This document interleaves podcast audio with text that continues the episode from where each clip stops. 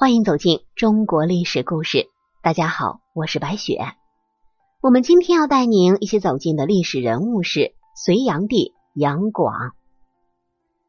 提起杨广这个人啊，在很多朋友的印象中，都觉得他就是一个昏庸无道、性情暴虐的暴君。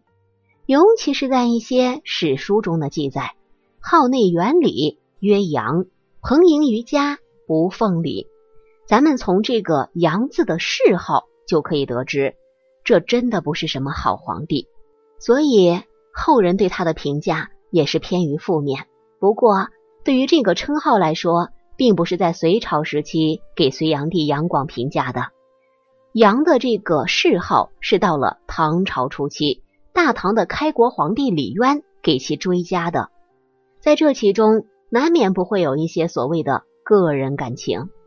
到了晚唐时期，皮日休曾在其诗《汴河怀古二首》中对隋炀帝杨广这样评价说：“晋道隋王为此河，至今千里赖通伯。若无水电龙舟事，共与论功不较多。”皮日休认为，隋炀帝杨广并不像后人口中所说的那样昏庸无道。反而认为其在位的十四年里所做出的一些大事，着实为后世子孙们造福，甚至还影响了中国将近一千四百多年的历史。那么，隋炀帝都做了什么大事呢？首先，第一点，隋炀帝开创了科举制，准确的说，是他将科举制度发扬光大。科举制度在中国有长达一千三百多年的历史。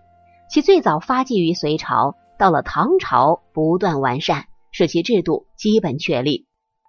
科考制度的建立，可以说在根本上改变了中国古代封建统治者选拔人才的制度，为寒门学子提供了跃龙门、彻底改变贫贱命运的机会。但正是如此，科举制也同时触动了大多数封建贵族的根本利益，因此。致使诸多有权有势的大家族的反抗，最终隋朝走向覆灭。但有趣的是，大隋虽然覆灭了，但是隋朝所创立的科举制度却在后世的历朝历代存留下来。第二个功绩，隋炀帝修建大运河。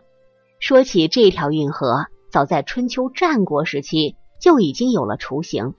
等到隋炀帝杨广称帝之后，他为了促进南北方的经济互通与发展，于大业元年，也就是公元六零五年，正式下令开凿北起今淮段、南至长江以南的运河，将原来的运河又扩宽延长了大约两千四百公里。后来又到了元朝时期，当局为了方便押送粮食，又将京杭大运河进行了扩建。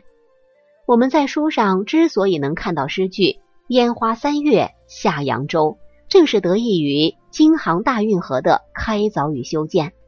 也正是因为如此，后世在大运河沿岸，也包括扬州在内的诸多城市，都因为大运河的水运便利而促进了当地的经济发展，成为富庶的枢纽中心。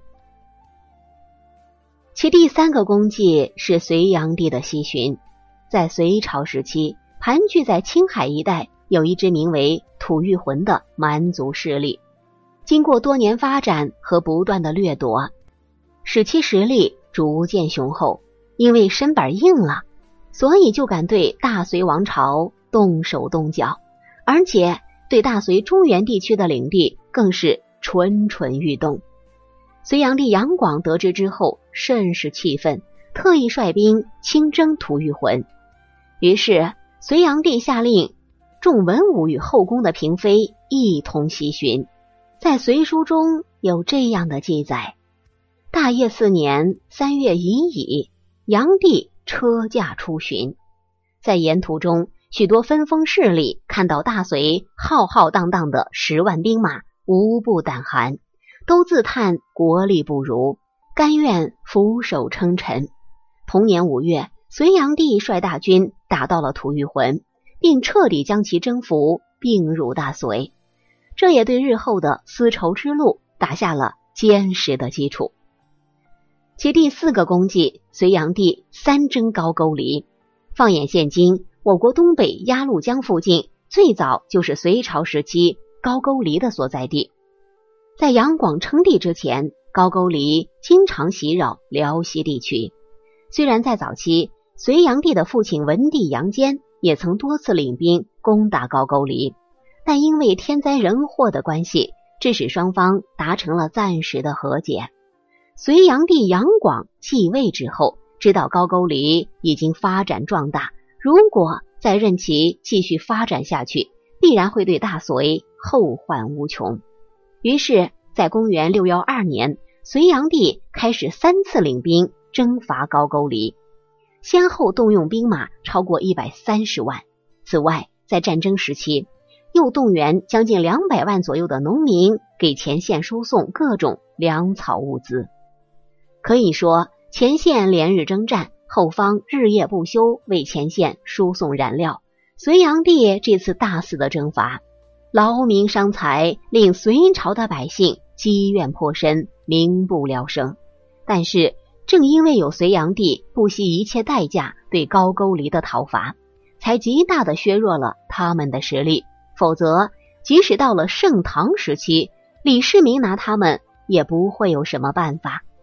虽然说隋炀帝杨广仅仅在位十四年，但是他所做的这四件大事，对后世来说都起到了极大的正面影响。虽然造就隋朝当时的一片萧条、百姓怨声载道的现象，但是咱们从中国历史长远的发展来看，隋炀帝所做的一切，着实影响了中国一千四百多年的发展。可以说，杨广罪在当代。利在千秋。好了，朋友们，咱们本期的故事到这里就结束了。感谢您的收听，喜欢的朋友欢迎点赞转发，也欢迎您评论留言。下期我们将带您走进陆贞的故事。我是白雪，下期再见。